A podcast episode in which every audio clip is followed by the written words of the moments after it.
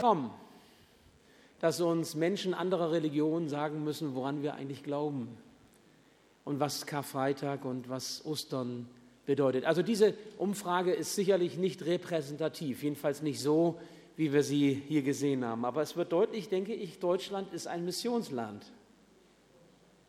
Deutschland ist ein Missionsland. Und ich sage mal, christliche Traditionen, mit denen so viele von uns vielleicht auch groß geworden sind, die brechen mehr und mehr in unserer Gesellschaft ab. Das ist so. Wie soll man es dann den Menschen verübeln, dass sie einfach nicht mehr wissen, was Ostern zum Beispiel ist, was wir heute feiern? Und das ist ja interessant, dass eben Vertreter anderer Religionen, wie hier in diesem Beispiel der Moslem, sagen kann, woran die Christen Ostern glauben. Aber eine aktuelle Studie, Meinungsforschungsinstitut INSA, Konsuläre, herausgearbeitet hat, dass noch nicht einmal jeder zweite evangelische, also jedes zweite Kirchenmitglied weiß, dass Ostern was mit dem leeren Grab zu tun hat. Das ist eine Realität, mit der wir uns zu stellen haben, auseinanderzusetzen haben. Es ist ja mittlerweile so, das stand auch in der neuesten Idee, wer sie liest, dass die Politik ja darauf reagiert. Also es gibt eine Kommission der Grünen, die ein neues religionspolitisches Konzept vorlegt. Und dieses neue Konzept der Partei sieht vor, dass der Einfluss christlicher Traditionen einzudämmen ist, weil die Menschen wissen sowieso nichts mehr damit anzufangen. Zugunsten atheistischer und nichtchristlicher Kräfte wird ausdrücklich gesagt. Das bedeutet, dass wir irgendwann sicherlich dahin kommen werden, den Buß- und Betag haben wir vor vielen Jahren abgeschafft, dass irgendwann auch Weihnachten, Karfreitag, Ostern, Pfingsten, Himmelfahrt längst nicht mehr kirchliche Feiertage sein werden. Wer wollte das verhindern, wo der kirchliche Einfluss in unserer Gesellschaft immer mehr abnimmt? Oder vielleicht sollte ich sagen, wer sollte das verhindern, wo unser Zeugnis dein und mein christliches Zeugnis in unserem Umfeld immer weniger deutlich wird. Vor einigen Jahren rief Radio Bremen kurz vor Ostern bei mir an und die Journalistin fragte mich, äh, Herr Schröder, was ist eigentlich Ostern? Und dann hatte ich das versucht, so in der Kürze, so spontan, wie das ja auch für unser Eins dann in dem Moment möglich ist, zu sagen. Und dann meinte diese Journalistin doch allen Ernstes am Schluss, ja, aber Herr Pastor Schröder, dann hat Ostern also nichts mit Osterhasen und Ostereiern zu tun? Da habe ich mich gefragt, ich habe mich gefragt, ich traute mich das nicht so zu sagen, aber mit wem haben Sie eigentlich gerade gesprochen? Mit Herrn Lind oder, oder Haché?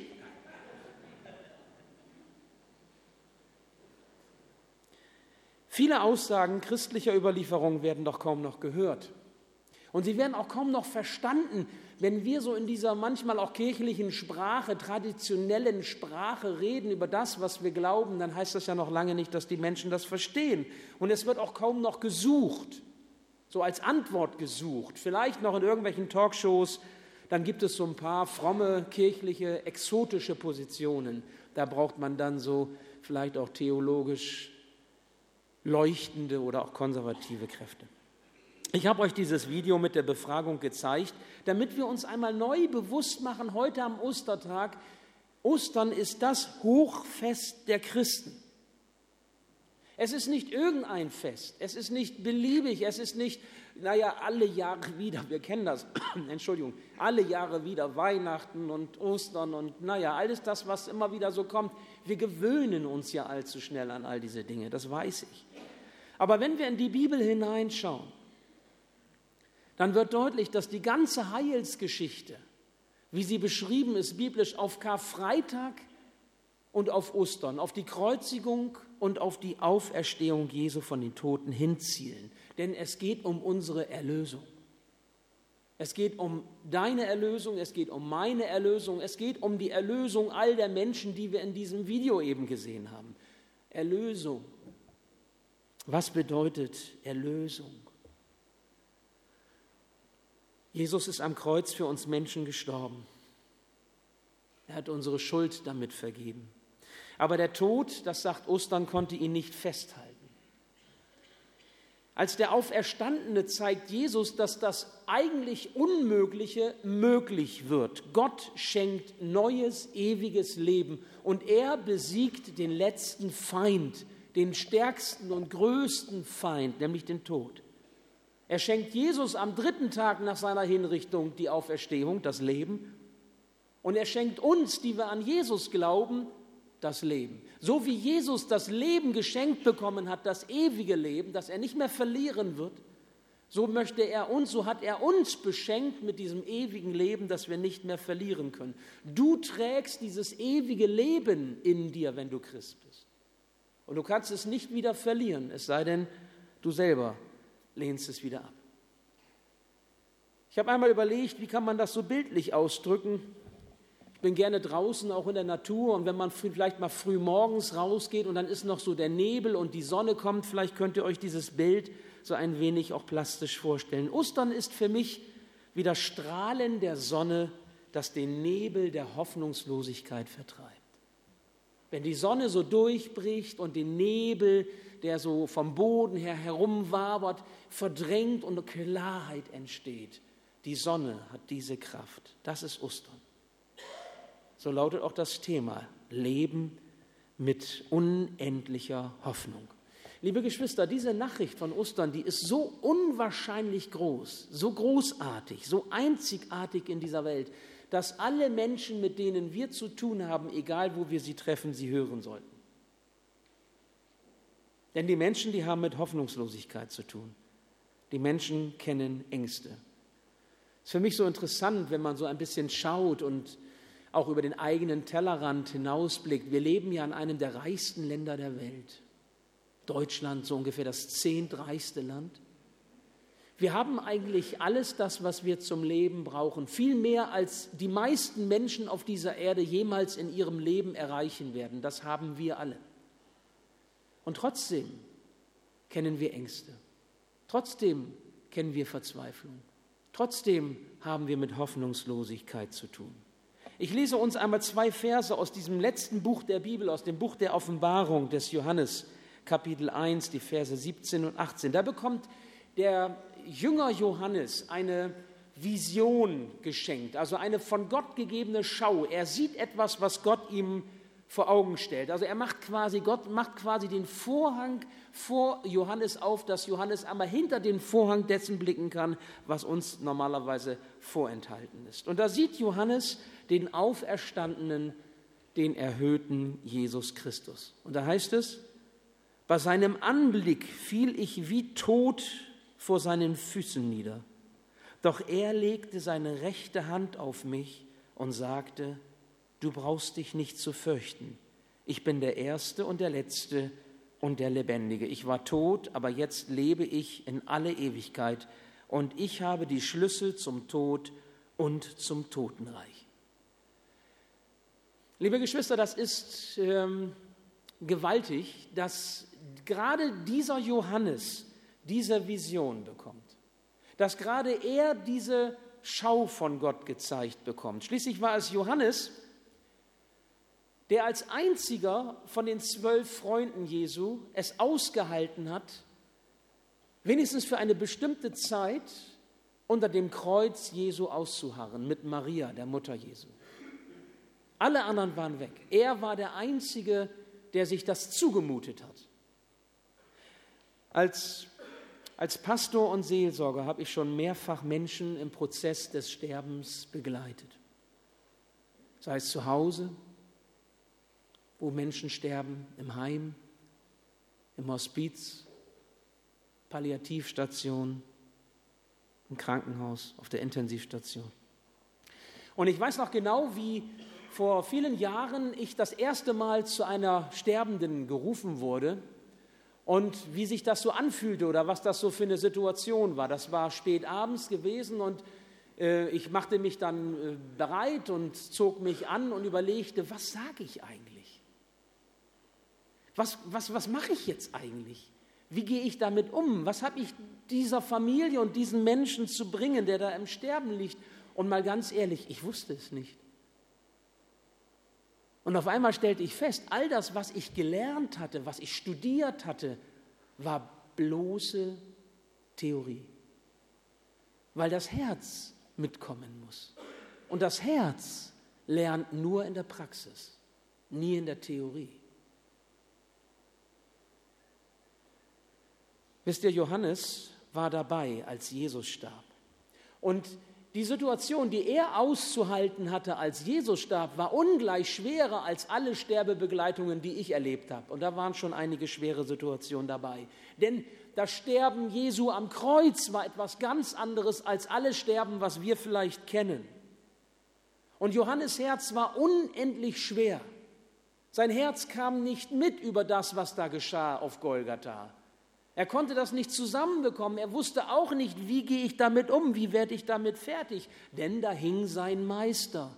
Jesus hing da am Kreuz und er starb elendig. Und er, Johannes, konnte nicht helfen. Er wusste nicht wie. Was sollte er tun? Nicht helfen zu können, wenn man einem Menschen helfen möchte, den man liebt, das gehört sicherlich mit zu dem Schwersten. Und Maria konnte er auch nicht trösten. Er hätte es gerne getan, aber er war selbst so verzweifelt und traurig. Hoffnungslosigkeit, Verzweiflung hatten Johannes fest im Griff. Und nun ist es gerade dieser Johannes, der unter das Kreuz gegangen war damals, dieser Johannes, der später in seinem Leben von Gott diese Vision des Auferstandenen bekommt. Meint ihr, das ist ein Zufall? Das ist kein Zufall. Und mir wird daran noch einmal so deutlich, Gott ist so gut. Daran möchte ich euch erinnern heute. Gott gibt jedem von uns genau das, was wir brauchen, zu der Zeit und auf die Weise, wie es für uns gut ist. Und es zählt zu seinem Segen in deinem Leben, dass er die Wunden deines Lebens heilt und verbindet zu der Zeit und auf der Weise, wie es gut ist und wie es dran ist. Auch wenn es Jahre später ist. So wie bei Johannes. Ich weiß nicht, ob ihr euch diese Person Johannes so vorstellen könnt. Er war ja einer von den Zwölfen. Er war der Jüngste, davon ist auszugehen, von den Zwölfen. Und deswegen lebte er auch, so war es jedenfalls in seiner Situation, länger vermutlich als die anderen. Johannes war als Opfer der damaligen Christenverfolgung wegen seines Jesuszeugnisses verbannt worden vom Staat, von den Ordnungsgewalten verbannt worden als alter Mann auf die Mittelmeerinsel Patmos. Und dort hatte er auf Patmos, auf dieser relativ kleinen Insel, Zwangsarbeit zu leisten, Bergwerkarbeit, genau wie die Jungen, obwohl er schon so alt war. Und mitten in dieser bedrängten Situation, der er ausgesetzt war, bekommt er diese Visionen Gottes bekommt er Trost von Gott dadurch zugesprochen und zugleich einen Auftrag. Er ging dann übrigens, als diese Verbannungszeit zu Ende war, wieder zurück nach Ephesus und wirkte dort in der Gemeinde und baute diese Gemeinde weiter auf. Gott hat ihn dafür auserwählt, ihn, der sich als der jüngste von den Zwölfen noch sehr gut daran erinnern konnte, was damals auf Golgatha geschah oder drei Tage später am Ostermorgen. Das war noch präsent, so als wäre es gestern geschehen. Und nun sah Johannes seinen Meister erneut in dieser Vision, die Gott ihm schenkt. Jesus, anders als früher, herrlicher, gewaltiger, lebendiger, eben als der Auferstandene mit ewigem Leben ausgestattet. Und er hört ihn sagen, Johannes, fürchte dich nicht. Ich habe die Macht über das Leben und über den Tod gleich am Anfang dieses Buches der Offenbarung, gleich am Anfang dieser Offenbarungen spricht der Auferstandene zu Johannes und tröstet ihn und verbindet ihn für all das, was er auch an Schwerem erlebt hat in seinem Leben. Was war das für eine Ermutigung, für eine Salbung für diesen Johannes? Fürchte dich nicht, Johannes. Wisst ihr, und das ist es auch, was Gott dir heute sagen möchte. Fürchte dich nicht. Und dann kannst du deinen Namen einsetzen, wie auch immer du heißt. Ostern Fürchte dich nicht, der Auferstandene sagt dir, ich habe alle Macht in deinem Leben. Ich habe alle Macht in Ewigkeit. Ich habe die Schlüssel des Todes und des Totenreiches. Ich habe den Tod besiegt. Ich bin der Herrscher, der König, dein Retter. Wisst ihr, seit Jesus auferstanden ist, gilt, und das ist der erste Punkt, den ich uns noch einmal so konzentriert mitgeben möchte, eine Welt hat Hoffnung, aber sie weiß es nicht. Ich habe überlegt, wie ich das formuliere. Eigentlich kann man das auch anders sagen. Eigentlich kann man sagen, eine Welt ohne Hoffnung. Ja, das ist ja so das, was man vielleicht denkt. Da ist eine Welt, die hat keine Hoffnung. Die geht zugrunde, die, geht, die richtet sich selbst zugrunde und dann kann man das so pessimistisch sehen. Aber wisst ihr, je länger ich darüber nachdachte, habe ich festgestellt, das ist ja gar nicht so. Das ist vielleicht meine oder deine pessimistische Weltsicht. Manchmal erschrecke ich, wenn ich mit Menschen spreche, die so pessimistisch eingestellt sind, wie, wie negativ ihre Sicht des Lebens und der Welt auch ist. Und dann auf einmal stelle ich fest, Mann, manchmal bin ich auch so. Aber das, was, was seit Ostern gilt, was Gott in seinem Wort sagt, ist doch etwas anderes. Da ist eine Welt, die hat Hoffnung, aber sie weiß es nicht. Ich bin ja gerade umgezogen und wir sind immer noch in dem Auspackprozess. Ich glaube, das dauert noch zehn Jahre. Das Schlimmste ist ja, wenn man dann irgendwas sucht. Ne? Schatz, hast du das gesehen? Ich kann die Frage schon nicht mehr hören. Dann bin ich manchmal geneigt zu sagen, guck doch selber, aber es ist wenig tröstend. Also, äh, ja, wenn dir das begegnet, erinner dich mal oder nimm es dann mit. Ja, so. Und manchmal ist das so, dass man etwas sucht, man sucht, man sucht, wisst ihr was, und dann liegt es quasi vor einem. Das ist gar nicht so weit weg, aber man sucht es halt irgendwo, ja. Und man hat vielleicht den Blick dafür. Mir kommt das so vor, wir sind seit Ostern gesegnet von Gott mit Hoffnung. Der Tod ist besiegt. Das ewige Leben wird Menschen geschenkt. Es liegt als Geschenk bereit. Und die Menschen gehen daran vorbei. Wir gehen daran vorbei oder leben damit nicht? Du weißt, weil du Jesus kennengelernt hast, du weißt, dass er lebt. Du weißt, dass er auch heute Kraft hat und Wirken tut, Sünden vergibt und Hoffnung schenkt. Du weißt es. Kannst du dir vorstellen, dass du heute nach Hause gehst und heute, morgen oder in den nächsten Tagen, in der kommenden Woche einem Menschen in deinem Umfeld sagst, Kannst du dir das vorstellen? Dass du einem Menschen in deinem Umfeld sagst, dass durch Jesus Hoffnung in sein Leben gekommen ist und er es nur annehmen muss. Nicht mehr suchen, irgendwo rumstochern, wo war denn nochmal der Karton mit dem? Sondern es ist da, bei Jesus. Wer steht dir vor Augen? Zu wem sendet dich der auferstandene Jesus, damit du ihm diese Freudenbotschaft der Hoffnung sagst? Wisst ihr, Gott möchte unser ehrliches, unser schlichtes, vielleicht auch unser authentisches Glaubenszeugnis gebrauchen. Er möchte dich und mich gebrauchen, damit die Osterbotschaft Menschen in deinem Umfeld erreicht. Sie haben diese Botschaft der Hoffnung nötig. Ich fühle mich so daran erinnert, wenn ich so die Nachrichten höre und die Medien mir betrachte nach den jüngsten Terroranschlägen in Brüssel. Menschen haben Angst. Ist das nicht so? Auf der einen Seite haben sie Angst und auf der anderen Seite arrangieren sie sich damit und versuchen damit umzugehen. Es bleibt die Angst und man kann sich sogar gewöhnen an die Angst.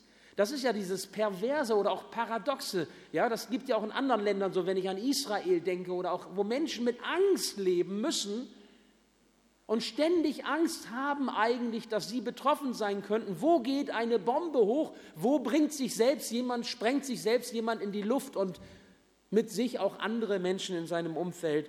Wo wird es das nächste Mal die Menschen treffen? Man kann sich sogar daran gewöhnen, gewissermaßen in Anführungsstrichen, dass diese Angst zum Leben dazugehört. Natürlich gibt es dann auch Politiker oder auch andere, die sagen, lasst euch keine Angst einreden. Das ist so, wie wenn du zum Arzt gehst und du hast die Diagnose Krebs und, der Arzt sagt dann einfach, aber haben Sie keine Angst. Es ist wenig tröstlich, weil ich glaube, Angst gehört zu unserem Leben in der Tat dazu. Wir müssen einen Weg finden, mit Angst umzugehen. Und gerade wenn wir auch mit bestimmten Dingen zu tun haben und wir uns daran gewöhnen müssen, weil die Gefahr real ist, dann müssen wir lernen, damit umzugehen. Wir brauchen eine Hoffnung, wir brauchen eine Perspektive, wir müssen wissen, dass da einer ist, der stärker ist und größer ist als alles, ich sage auch mal radikal böse, was es um uns herum gibt. Und es gibt ja eben auch diese persönlichen Verunsicherungen in unserem Leben. Wie geht es für mich weiter? Für die Jüngeren vielleicht schulisch, beruflich, im Blick auf Beziehung, gesundheitlich, Was wird kommen? Wie wird es werden? Was wird sein? Liebe Geschwister, wir brauchen Hoffnung und Perspektive, sonst werden wir krank. Menschen, die keine echte tiefe Hoffnung und Perspektive haben, haben es schwer. Und viele werden krank von ihnen. Und hier spricht, hier spricht genau die Osterbotschaft rein. Entweder hat der auferstandene Jesus mit meinen Ängsten, mit meinen Verzweiflungen, mit meinen Sorgen etwas zu tun und kann mir Hoffnung und Zuversicht schenken, egal was auch immer mich umtreibt, oder alle Rede vom Auferstandenen ist dann doch wieder nur eine leere Phrase kirchlicher Tradition. Und dann kann ich Menschen verstehen, die sagen, ist doch egal, Hauptsache frei, Ostern, Karfreitag, Hauptsache Feiertag, egal was es bedeutet. Wisst ihr, wie gut, dass von Ostern durch den auferstandenen Jesus eine Kraft ausgeht, eine Kraft, die bis heute und bis zu seiner Wiederkunft wirksam ist. Wir dürfen und wir können, und das ist das Zweite, in der Kraft der Auferstehung leben. Mich fasziniert so diese, diese Formulierung, das ist ja ein biblisches Wort, in der Kraft der Auferstehung mich fasziniert so, da, da, steckt irgendwie so viel drin. Ja, Auferstehung, klar. Und aber was, was ist das eigentlich für eine Kraft, die von ihr ausgeht? Das ist ja fast so, wie wenn ich eine, eine, eine Pille nehme und ich weiß, die wirkt. Also was für eine Kraft ist das? Was ist das, was von der Auferstehung ausgeht? Und wie kann ich das erleben, dass Kraft von dieser Auferstehung ausgeht? Zunächst einmal, denke ich, braucht es eine ganz bestimmte Haltung. Eine ganz bestimmte Haltung Jesus gegenüber, diesem Auferstandenen gegenüber. Denn wenn ich euch fragen würde, tue ich jetzt nicht, keine Sorge, wenn ich euch fragen würde, auch so mit, mit so einem Mikrofon, warum ist Jesus in diese Welt gekommen? Was würdet ihr sagen? Erst nicht, was bedeutet Ostern oder was bedeutet Karfreitag, sondern warum ist Jesus in diese Welt gekommen? Überleg mal einen Moment. Wenn ich mich so erinnere, daran, was Menschen mir sagen, mit denen ich darüber spreche, über den Glauben und über das Leben als Christ und über Jesus und über die Kirche, dann höre ich durchaus manchmal so Aussagen wie, ja, oder man könnte das so verstehen, Jesus ist in diese Welt gekommen, um uns Menschen zu besseren Menschen zu machen, zu frommeren Menschen oder zu weiseren Menschen oder zu moralisch anständigeren Menschen. Also auch das wäre ja denkbar. Nicht? Also man sagt, Jesus ist gekommen, um uns zu richtig guten Menschen zu machen. Ja, so wie Gott sich das vielleicht wünscht oder wie die Gebote Gottes das auch so sagen. Aber dazu ist Jesus nicht gekommen. Jesus ist auch nicht dazu gekommen, um unsere Lebensgewohnheiten zu verändern. Auch dazu ist Jesus nicht gekommen. Jesus ist gekommen, um den Weg über das Kreuz zu unserer Erlösung zu gehen. Jesus ist gekommen, um sein Leben zu lassen zur Vergebung unserer Schuld, damit wir erlöst werden und Frieden mit Gott haben. Dazu ist er gekommen und er ist auferstanden, Ostern, um etwas Neues zu schaffen. Und deswegen greifen das die Apostel auch auf, auch der Apostel Paulus zum Beispiel, der das so deutlich macht. Als Christen sind wir eine neue Kreatur. Nicht rund erneuert, ich meine, rund vielleicht schon, aber nicht, nicht rund erneuert. Wir sind nicht verbesserte Menschen, also so ein bisschen Facelifting und so, irgendwie ein bisschen gucken, was man da macht. Nein, wir sind eine neue Kreatur. Das Alte ist vergangen, Neues ist geworden. 2. Korinther 5, Vers 17.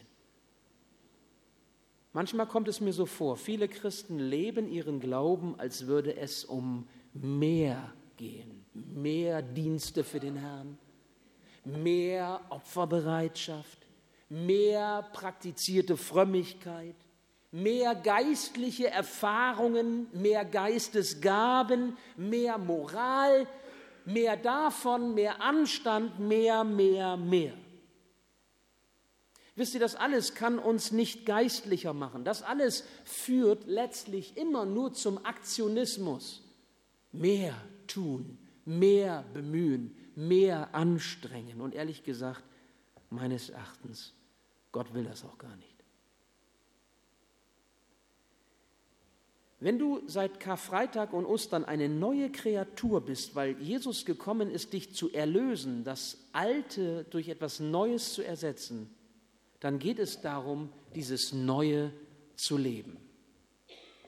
Vielleicht kennst du das. Wenn du abends dir schon die Kleidung zurechtlegst für morgen. Ich bin fast geneigt zu fragen, wer das so macht hier. Aber das, äh, ne? es gibt ja bestimmt so den einen oder anderen unter uns, der sich am Abend schon überlegt, was ziehe ich morgens an. Und vielleicht schon irgendwie eine, ja, so, so ein, vielleicht so ein Butler da stehen hat oder irgendeinen Stuhl oder keine Ahnung. Oder, ja, und man legt seine Kleidung schon da drüber. Und wenn man morgens aufwacht, ja, ja, wenn man morgens aufwacht, ja, das ist so entspannend, weil ich muss mir nicht überlegen, was ziehe ich denn jetzt heute wieder an, sondern ich greife die Kleidung, die ich zurechtgelegt habe, ich ziehe sie mir an und alles ist in Ordnung, die Welt ist in Ordnung. Ich möchte dieses Bild mal aufgreifen. Gott legt neue Kleider bereit. Das Neue, was er uns schenkt, liegt für uns seit Karfreitag und Ostern bereit. Und du ziehst es an. Wie entlastend. Wie entlastend. Du brauchst nicht vorm Spiegel stehen und sagen, ist es dies oder ist es jenes oder Schatz, sag du doch mal. Und meistens sagt Schatz, ja, sieht gut aus. Ja, sieht auch gut aus. Ja, toll. Ja, ist keine Hilfe. Also du ziehst es an. Du bist eine neue Kreatur, sagt die Bibel, weil du an Jesus glaubst. Und das gilt, weil dir deine Sünde vergeben ist. Und das ist ganz wichtig, dass wir das verstehen und auch immer wieder im Zusammenhang sehen. Ostern und Karfreitag, wir können Ostern nur verstehen vom Karfreitag her. Und wir können Karfreitag in der Tiefe dessen, was es bedeutet, nur von Ostern her verstehen. Es ist eigentlich eine Einheit oder zwei Seiten einer, einer Münze, einer Medaille. Jesus ist gekommen, um unsere Schuld zu vergeben, die Sünde von gestern, die Sünde von heute, ja und sogar die Sünde, die du noch tun wirst. Und immer wenn du unter das Kreuz Jesu gehst und wenn du Jesus um Vergebung bittest, wie so ein Johannes unter dem Kreuz stand, dann nimmt Jesus die Schuld auf sich und du bist sie los. Ein für allemal. Und dann kommt Ostern. Und dann schenkt er dir das ewige Leben, das neue Leben, die Hoffnung, die dir nichts und niemand wieder nehmen kann. Selbst dann, wenn dein Leben ziemlich festgefahren scheint, wenn du wie ein Johannes in den Bergwerken von Patmos Erz klopfen musst, als alter Mann, und auf einmal sagst, Gott, wo bist du? Und er bekommt diese Vision geschenkt und Gott tröstet ihn. Alle zerstörerischen Mächte sind besiegt. Als damals die Menschen zum Grab kamen, die Frauen und dann die Jünger, da sagten die Engel zu ihnen, was sucht ihr den Auferstandenen bei den Toten? Was sucht ihr Jesus immer noch dort, wo er tot hingelegt worden ist? Er lebt. Das Neue gilt, lieber Bruder, liebe Schwester. Was suchst du Jesus im toten Bereich? Such ihn im lebendigen Bereich. Zieh die neuen Kleider an, die er für dich bereitlegt. Hoffnung und Zuversicht, jeden Tag neu. Und so wie du deine Kleidung wechselst und deine Klamotten nicht wochenlang anhältst, anziehst, also jedenfalls, ich bin erkältet, ich rieche jetzt nicht so viel, aber ich glaube, ihr riecht alle ganz frisch. Ja? So, so, so machen wir das auch mit diesen Kleidern. Wir ziehen diese Kleider Gottes, die er bereitlegt, jeden Tag neu an. Wir brauchen das. Diese Zuversicht diese Hoffnung, ja das Heil, das er uns schenkt. Denke an das Bild vom Anfang der Predigt. Ostern ist wie das Strahlen der Sonne, das den Nebel aller Hoffnungslosigkeit vertreibt. Du glaubst an Jesus als deinen Herrn und Erlöser? Das macht deine neue Identität aus. Du hast eine neue Identität. Das Alte ist vergangen. Jesus hat ja einige Worte gesagt am Kreuz bevor er starb. Und eins dieser Worte, die er sagte, war, es ist vollbracht, Johannes 19, Vers 30. Was ist vollbracht? Klar, die Mission Jesu, sein Werk, seine Berufung, aber wisst ihr, was ist denn vollbracht? Dieses Es ist vollbracht steht jetzt über deinem Leben als Christ. Also über deinem Leben steht, es ist vollbracht, Andreas. Es ist vollbracht. Und jetzt setze du deinen Namen ein. Ich habe alles für dich getan. Es ist vollbracht. Du bist ein Kind Gottes, das bereit gemacht ist für die Ewigkeit. Ich gehe davon aus, wenn ich heute den Tag nicht überleben würde, bin ich beim Herrn. Nicht, weil ich es verdiene. Nicht, weil mehr, mehr, mehr, mehr, mehr mich angetrieben hat, sondern weil Gott gnädig ist und weil Gott gesagt hat, es, ist vollbracht über deinem Leben. Du darfst Zuversicht und Hoffnung haben, egal ob du hier oder da immer noch wieder auf die Nase fällst oder deine Mühe hast oder, oder wie auch immer und lernen musst. Solange du lebst, Schröder, musst du lernen. Das hat er mir schon so oft gesagt. Ist so. Aber die Zuversicht darüber steht. Und dieses Es ist vollbracht und das, was er uns schenkt. Du darfst in der Kraft seiner Auferstehung leben. Seit Ostern ist das die gute Botschaft für uns alle. Wir sind zu diesem Höheren berufen. Und Jesus sendet uns in seinem Segen und er will uns zum Segen senden und setzen auch für andere. Ich wünsche mir so sehr, dass diese Menschen, das war nun in Berlin, aber wenn man so eine Umfrage, die wir gesehen haben, in Bremen machen würde oder in deinem Umfeld, in deiner Verwandtschaft, in deiner Nachbarschaft, da wo du arbeitest, in der Schule oder, oder man würde so eine Umfrage machen, dass Jesus diese Menschen erreichen kann, dass sie auch etwas verstehen davon, dass es ist vollbracht über ihr Leben steht. Auch sie sollen das erfahren. Es ist vollbracht. Auch ihre Kleider liegen bereit. Es ist vollbracht. Sie haben Hoffnung, aber sie wissen es nicht. Sagst du es ihnen? Sage ich es ihnen? Stell dich doch heute noch einmal ganz bewusst dazu. Vielleicht ist das eine Reaktion auf dieses Osterfest. Und wisst ihr, wenn wir nicht reagieren, dann bleibt es so sehr in der Theorie. Vielleicht kannst du, wenn du näher nach Hause gehst, einfach nochmal ins Gebet gehen und kannst sagen, Jesus, danke, danke für dieses neue Leben, das du schenkst, für diese neue Kleider, die du bereitlegst, für dieses vollbracht über meinem Leben. Danke, dass du das alles für mich getan hast und dass ich leben darf, sogar ewig leben darf, von Schuld befreit leben darf, weil Jesus sagt, es ist vollbracht. Ich bete noch. Ja, lieber Herr Jesus, wir wollen dir Danke sagen, dass du diesen Weg für uns gegangen bist.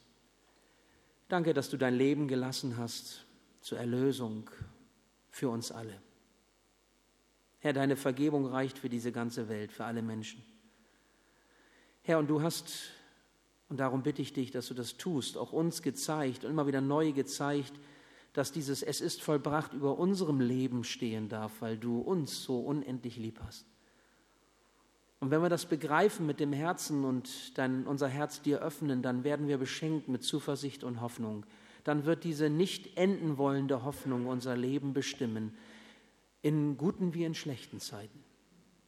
Herr, wenn Dinge gelingen oder wenn wir scheitern.